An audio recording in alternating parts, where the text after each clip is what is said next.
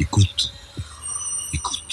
Bonjour, j'ai le plaisir de recevoir aujourd'hui Arnaud Dubien, qui est directeur de l'Observatoire franco-russe à Moscou, également, euh, signalons-le, directeur de recherche associé à l'IRIS, et qui vient de publier le cinquième rapport Regard de l'Observatoire franco-russe aux éditions du Cherche Midi, euh, un, pavé énorme qui euh, observe à la fois les questions stratégiques, culturelles, économiques et politiques, et qui est préfacé par Hélène Carrère-Dancos.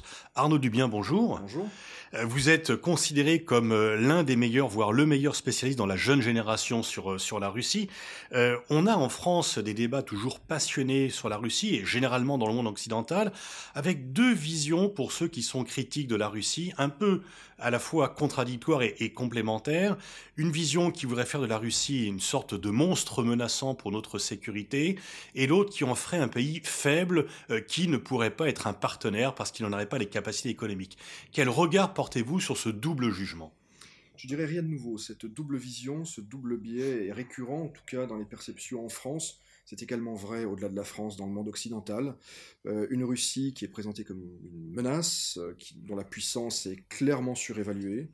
Et à l'inverse, vous l'avez dit, une, une autre posture, parfois chez les mêmes personnes d'ailleurs, avec euh, euh, quelque intervalle, qui vise plutôt à rabaisser et à dénigrer la Russie. Évidemment, la vérité est- au milieu, et je pense accessoirement que ces deux biais euh, ne rendent pas service à la compréhension de la Russie et à l'évaluation réelle de sa puissance, de sa place, et donc in fine de nos intérêts. Vous y voyez un biais idéologique, quelque chose qui ne repose pas sur l'observation des faits, mais plutôt sur des préjugés hérités de la guerre froide? Oui, hérité de la guerre froide et même bien avant, euh, s'agissant de la France, euh, il y a une tradition euh, russophile en France, intellectuelle, qui a pris toute son ampleur à la fin du XIXe siècle, au moment de la Grande Alliance franco-russe, mais il y a aussi, de façon tout aussi ancienne, tout aussi installée dans le paysage intellectuel, une vision plutôt russophobe, qu'on peut faire remonter au marquis de Custine, et qui, évidemment, s'est développée au cours de la guerre froide et après. Alors aujourd'hui... Peut-être euh, pouvez-vous rappeler les- les- ce que ce qu'avait écrit le marquis de Custine à son époque. Alors, Marquis de Custine se rend en Russie à la fin des années 1830 et il décrit euh, euh, de façon euh, précise. Alors il a vu, mais il, il a vu et il écrit à charge. Il décrit une Russie finalement euh, très arriérée, ce qui n'est pas totalement faux, encore une fois, mais en forçant le trait, euh, une Russie euh, barbare, une Russie hors d'Europe, ce qui n'est pas anodin non plus, parce que finalement derrière tout ça se joue la place et la, et la vision qu'on a de la Russie et de sa place en Europe, parce que la Russie finalement c'est quelque chose euh, d'extérieur au monde européen au sens civilisationnel du terme, ou est-ce qu'au contraire, finalement, la Russie participe euh, par la culture, par la civilisation, parfois par la religion, par les guerres aussi, euh, au théâtre européen. Ce débat est loin d'être anodin et on l'a vu ressurgir à partir de 2014, au moment de la crise ukrainienne, avec une nouvelle vigueur, avec, euh, encore une fois, ceux qui euh, considèrent qu'au-delà des vicissitudes, des crises qui sont graves, qu'il ne faut pas sous-estimer, la Russie a vocation à faire partie du concert européen, au contraire, ceux qui sont partisans à nouveau du cordon sanitaire. Il y avait avec euh, pendant la guerre froide toujours le fait de, de se dire redevable de la victoire sur le nazisme à l'égard des États-Unis et jamais ou très peu à l'égard de l'Union soviétique qui pourtant a eu 80 fois plus de morts euh, dans la grande guerre contre Hitler que les États-Unis. Oui, c'est un vrai problème. De façon générale, la méconnaissance de l'histoire euh, en France et dans nos sociétés occidentales est problématique. Dans ce cas précis, euh, est très problématique. Effectivement, alors la situation n'a pas toujours été ainsi. Au sortir de la Deuxième Guerre mondiale, les Français savaient qu'ils devaient la... leur libération, la victoire, évidemment aux Américains, mais aussi au sacrifice euh, du peuple, des peuples soviétiques. Vous l'avez dit, l'URSS a perdu 27 millions euh, de morts, civils et militaires, ce qui est tout à fait euh, exceptionnel. Et on a tendance à oublier ce qui meurtrit, évidemment, si j'ose dire, les, Russes, pour lesquels cette page de l'histoire, qui est une page qui s'éloigne, mais qui est de l'histoire contemporaine, est une page absolument majeure, fondatrice de l'identité euh, nationale. C'est un grand moment de, consensus dans une histoire qui divise. Euh, effectivement, cet oubli relatif en France et au-delà, dans le monde occidental, les frappe et les, les blesse. Alors, reprenons euh, un par un les éléments d'accusation à l'égard de la politique de Moscou.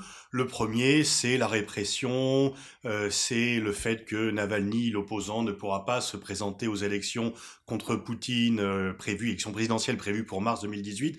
Bref, un pays avec un système essentiellement répressif, une justice au ordre et une absence de presse démocratique. Alors que les choses soient claires, la Russie n'est pas une démocratie euh, aboutie. euh, je doute qu'elle l'ait jamais été d'ailleurs dans son histoire, même si je voudrais m'inscrire en faux contre l'idée souvent propagée que finalement la Russie ne serait pas, et les Russes ne seraient pas éligibles à la démocratie. Les choses sont évidemment beaucoup plus compliquées sans, vouloir verser dans un déterminisme euh, absolu. On ne peut pas ne pas tenir compte de la trajectoire historique de très long terme de la Russie. Qu'est-ce que l'histoire de la Russie? Qu'est-ce que sa culture politique? C'est une histoire de très forte centralisation, une histoire, euh, avant cela, hum, d'invasion, ce qui nous ramène aux perceptions de la politique étrangère et des perceptions de sa sécurité. C'est, au plan social, dit par le grand, euh, le, servage, il y a ensuite la période soviétique, Euh, il y a eu quelques très brefs épisodes de démocratisation, de tentatives de démocratisation, 1917, euh, entre mars euh, et octobre. Euh, et puis il y a, plus récemment, la perestroïka, les années 90, euh, qui ont vu euh, éclore des- des situations euh, démocratiques, qui ont vu fleurir euh, la liberté de la presse. Il est vrai que depuis une dizaine d'années, peut-être un peu plus, 2004, 2005, on est clairement dans une phase de régression. Euh, C'est particulièrement marqué depuis 2012. Il y a un serrage de vis euh, consécutif au retour de Vladimir Poutine au pouvoir, qu'on peut expliquer euh, froidement euh, par euh, la lecture, par exemple, qui a été faite des, des printemps arabes, des, des révolutions de couleur. Il y a une, une, vision d'une Russie quelque part assiégée et dont les Occidentaux souhaiteraient finalement le renversement du pouvoir, en tout cas, chercheraient à, démocratiser. Euh, je dirais rien de nouveau là aussi. Euh, en réalité, cette situation euh, d'une Russie, d'un pouvoir très crispé, qui se fait le, le porte-parole des valeurs conservatrices, au-delà d'ailleurs de ses frontières, ça rappelle assez, de façon assez proche Nicolas Ier et les années 1800 1830-1840, quand la Russie était non seulement une puissance très répressive chez elle, mais une puissance euh, anti-révolutionnaire euh, en Europe. Euh, ceci étant, il faut raison garder, la Russie n'est pas une démocratie au sens suisse, français, danois du terme. La Russie n'est pas non plus l'URSS, en tout cas l'URSS d'avant Gorbatchev. Euh, euh, il y a des espaces euh, de liberté, il y a une société qui vit, une société qui est complexe, on n'est certainement pas Oui, vous qui vivez à, à Moscou depuis plusieurs années et vous avez toujours fait des, des séjours fréquents en Russie depuis vos- votre âge étudiant, est- est-ce qu'il y a une société civile Est-ce qu'il y a des gens qui s'expriment? Est-ce que euh, vous, au quotidien, avez le sentiment de vivre dans une société étouffée ou non? Alors, étouffé, oui, partiellement. En tout cas, euh, il y a certains sujets euh, tabous, en tout cas, sur lesquels euh, on s'exprime en prenant des risques, ça c'est très clair, hein, dans l'espace public. Il y a aussi... euh, Lesquels? ça peut être euh, évidemment la, la- la corruption, surtout en province. Les autorités régionales, euh, on sait que c'est risqué, par exemple, pour un journaliste de province d'évoquer certains sujets. Euh, S'interroger, par exemple, sur la Deuxième Guerre mondiale, sur euh, euh, certaines erreurs, euh, par exemple de Staline ou d'autres. Euh, on sait que ça a valu des déconvenues à, à, à leurs auteurs. Ça peut être aussi la vie privée ou, euh, ou l'entourage immédiat du président Poutine. On sait que ces sujets-là sont, sensibles. Euh, et là-dessus, s'exprimer là-dessus euh, n'est pas anodin, peut entraîner des risques.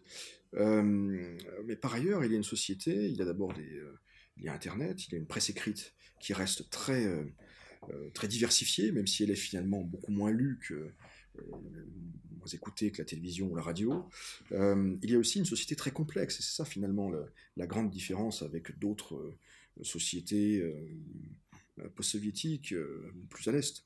Il y a, la Russie est un pays ouvert depuis 30 ans. Les gens voyagent à l'étranger, sont allés à l'étranger, alors pas tous, évidemment, mais il y a tout de même une masse critique de gens qui ont vu le monde extérieur, qui s'informent par Internet, et Internet, à la différence, l'Internet chinois n'est pas un Internet bloqué, aujourd'hui en tout cas, même s'il peut y avoir certaines tentations, on l'a vu. Et donc la situation n'est ni blanche ni noire, on est dans le euh, régime hybride autoritaire, pas dictatorial, hein, avec certains sujets dont on sait qu'ils sont sensibles, euh, mais il y a d'autres espaces de liberté, euh, et surtout tout ça est très codifié. Ce qu'il faut rappeler aussi, et on en revient au régime et à sa nature, c'est que, et ce n'est pas nouveau, c'est très byzantin, les vrais débats en Russie, sous Poutine, se déroulent en coulisses. Alors venons-en à la politique extérieure, euh, au motif des, des griefs à l'égard euh, de la politique de Moscou, le soutien à Bachar el-Assad, euh, la participation au bombardement sur Alep, donc avec des crimes de guerre, et donc le fait que Moscou est euh, tenu responsable du maintien au pouvoir d'un dictateur qui euh, assure une répression sanglante et d'une guerre civile qui est sans fin. Alors, pour ce qui est de la responsabilité russe dans le maintien de Bachar el-Assad au pouvoir, elle est évidente. Euh, la Russie est intervenue en septembre 2015, après avoir fait le constat, euh, elle-même et sur information iranienne, que euh, si rien n'était fait très rapidement, Bachar el-Assad serait renversé à horizon de Noël 2015.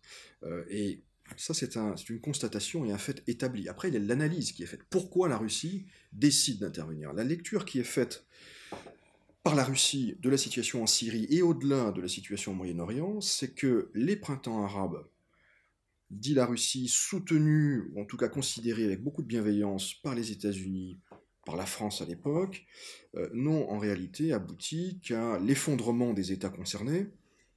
Euh, la Libye, avant ça, on pourrait revenir évidemment à la mère de toutes les crises, c'est-à-dire à la crise irakienne.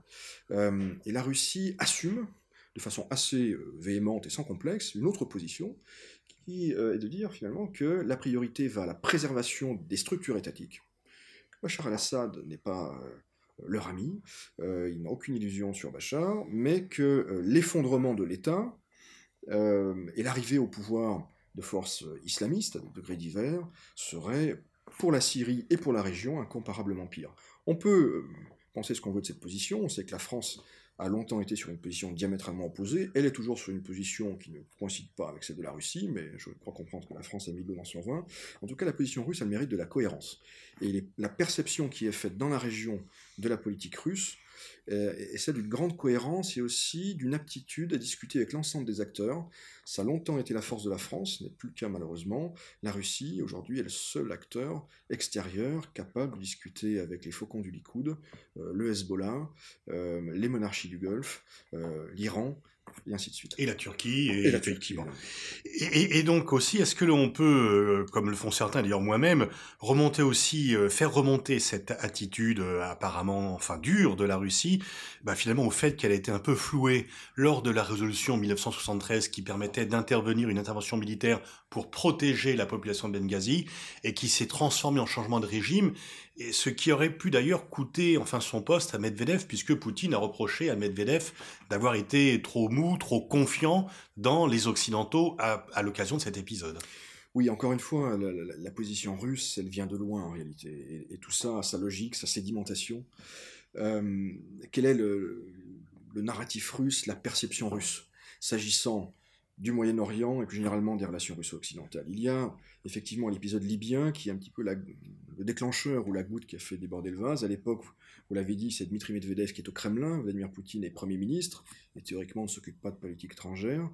Euh, Medvedev, à l'époque, euh, décide de s'abstenir au Conseil de sécurité, ce qui rend possible l'intervention euh, franco-britannique et qui s'est transformée, on, l'a vu, assez rapidement en co-belligérance.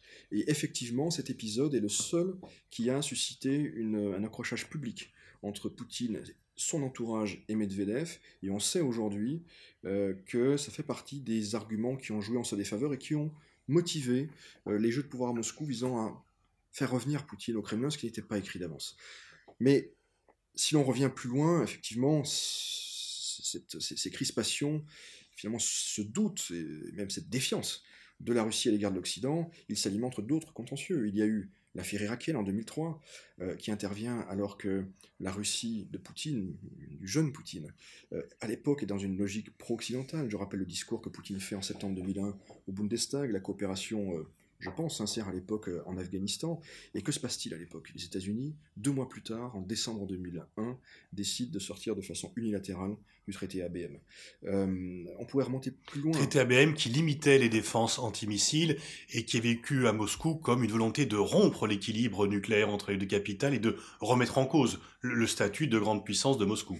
Absolument, qui compromet ou qui érode en tout cas le principe de dissuasion, la stabilité internationale, et le timing était, euh, en tout cas, était perçu comme euh, très malheureux et comme une gifle finalement. C'est-à-dire euh, une Russie qui, à l'époque, je pense sincèrement, souhaitait collaborer avec les États-Unis en premier lieu, mais également avec les Européens, et ça s'est fait à l'époque avec Chirac et Schröder. Le résultat de tout ça, c'est finalement une, porte claquée au nez. Mais il y a eu aussi avant, et c'est encore plus fondamental, les élargissements de l'OTAN.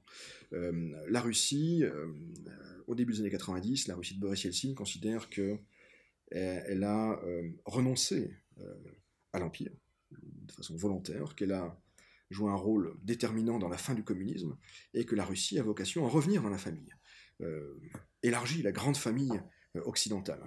Euh, la logique américaine à l'époque est un petit peu différente.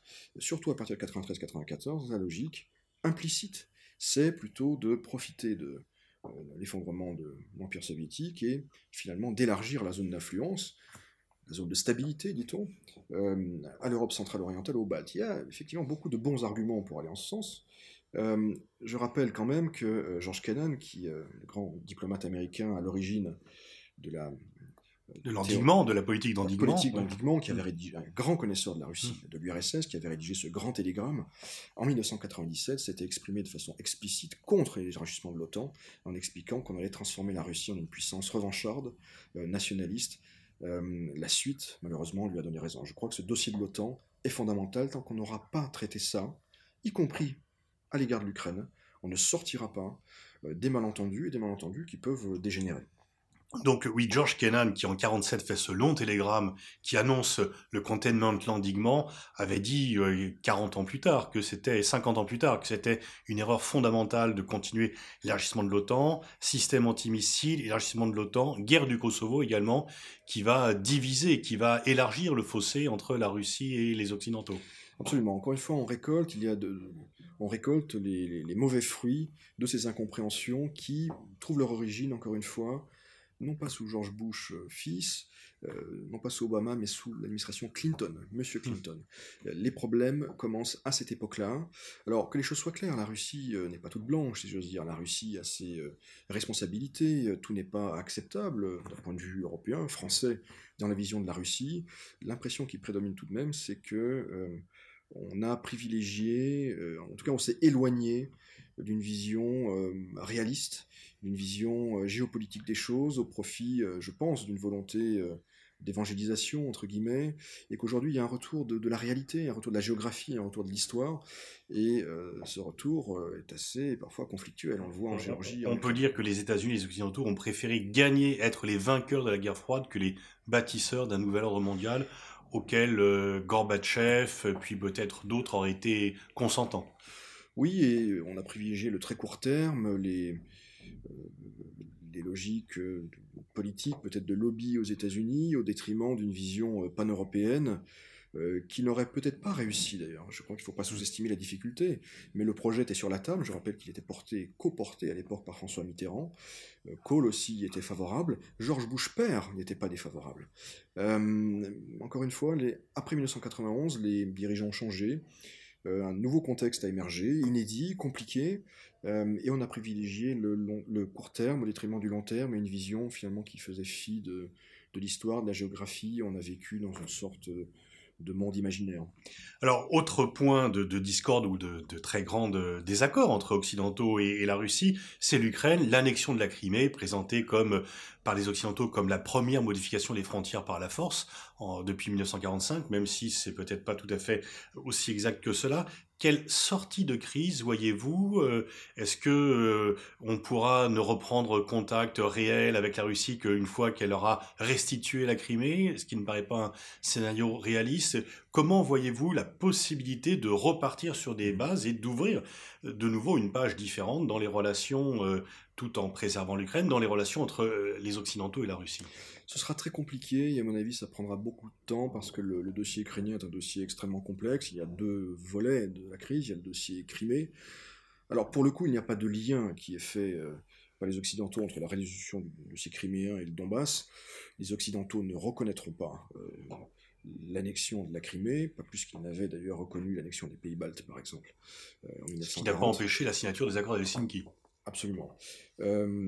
mais la sortie de crise, euh, l'éventuelle levée des sanctions n'est pas liée à la Crimée. Il y a des, sanctions criméennes, mais le dossier euh, politique euh, du moment, c'est le Donbass, le processus de Minsk.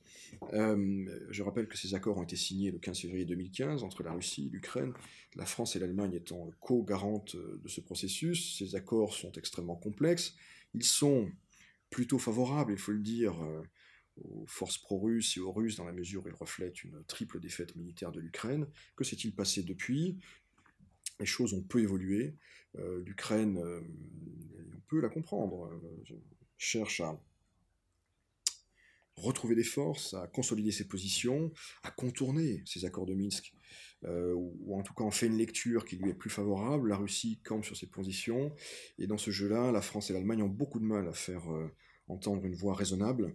Euh, donc je, suis, je ne suis pas très optimiste sur la mise en œuvre de, ces accords de Minsk, d'autant plus qu'il y a des échéances euh, présidentielle en Ukraine en 2019. Euh, il peut y avoir un scénario de conflit gelé, ce qui en réalité n'est pas l'intérêt de, la Russie.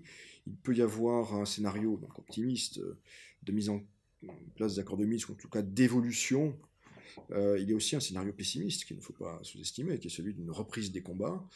Euh, et de ce point de vue-là, on peut considérer qu'une certaine inquiétude, me semble-t-il, euh, certains projets américains de livraison d'armes à l'Ukraine, d'armes létales.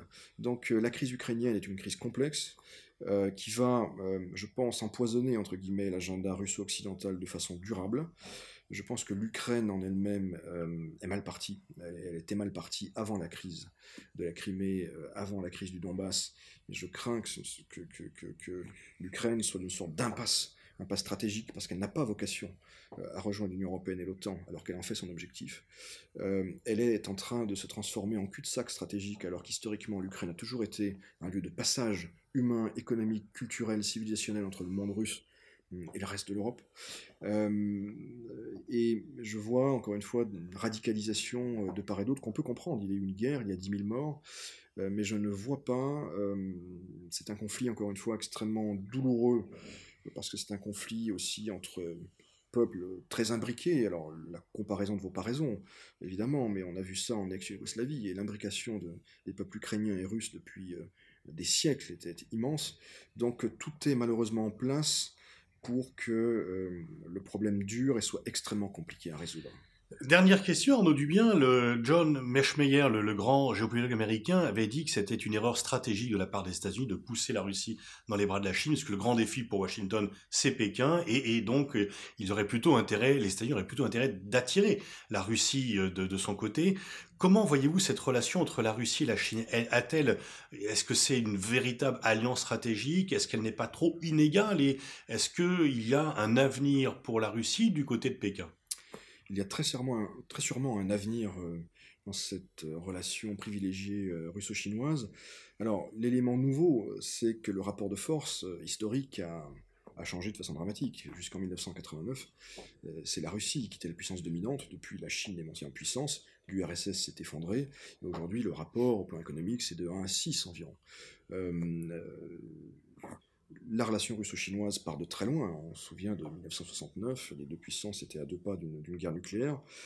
Les choses ont commencé à se normaliser en 1989, sont montées en puissance depuis de façon régulière, et ça a pris une nouvelle ampleur euh, à partir de 2014 avec la crise ukrainienne. Où en est-on aujourd'hui et où va-t-on? Ce que j'observe, c'est là encore deux écoles.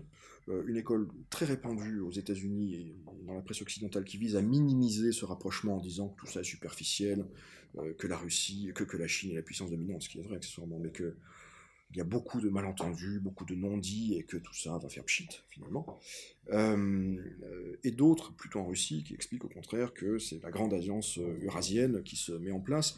La, vérité est quelque part au milieu. Il y a, de façon visible, des seuils qui sont franchis dans la relation russo-chinoise, euh, avec des partenariats qui ont pris une nouvelle ampleur dans le domaine énergétique, dans le domaine sécuritaire, euh, des ventes d'armes, euh, il y a une coordination sur la scène internationale.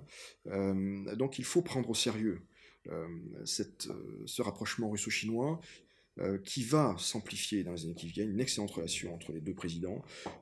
ce qu'il faut bien avoir à l'esprit aussi, c'est que la politique asiatique et la politique hors Occident de la Russie ne se résument pas à la Chine. Je crois que l'un des effets les plus palpables, les plus euh, concrets de la crise euh, russo-occidentale de 2014, c'est au-delà de la Chine, le renforcement de, la présence russe euh, et de sa politique sur l'ensemble de l'arc oriental et méridional, de l'Égypte au Japon, passant par la Corée, l'Indonésie, l'Inde, qui est un vieux partenaire, l'Iran et la Turquie. Et cet acquis-là va rester. Et le moment venu, espérons-le, les relations avec euh, l'Europe et l'Occident vont s'améliorer, mais ceci va rester. Et donc le centre de gravité de la politique étrangère russe n'est pas un basculement, mais ce centre de gravité évolue et va continuer à évoluer, plus vers son est et plus vers son sud. Merci Anne Dubien. Je rappelle que vous venez de publier Les, Regards Russie 2017, un volumineux euh, rapport annuel euh, euh, qui couvre vraiment l'ensemble de l'actualité de la Russie. Merci pour cet entretien.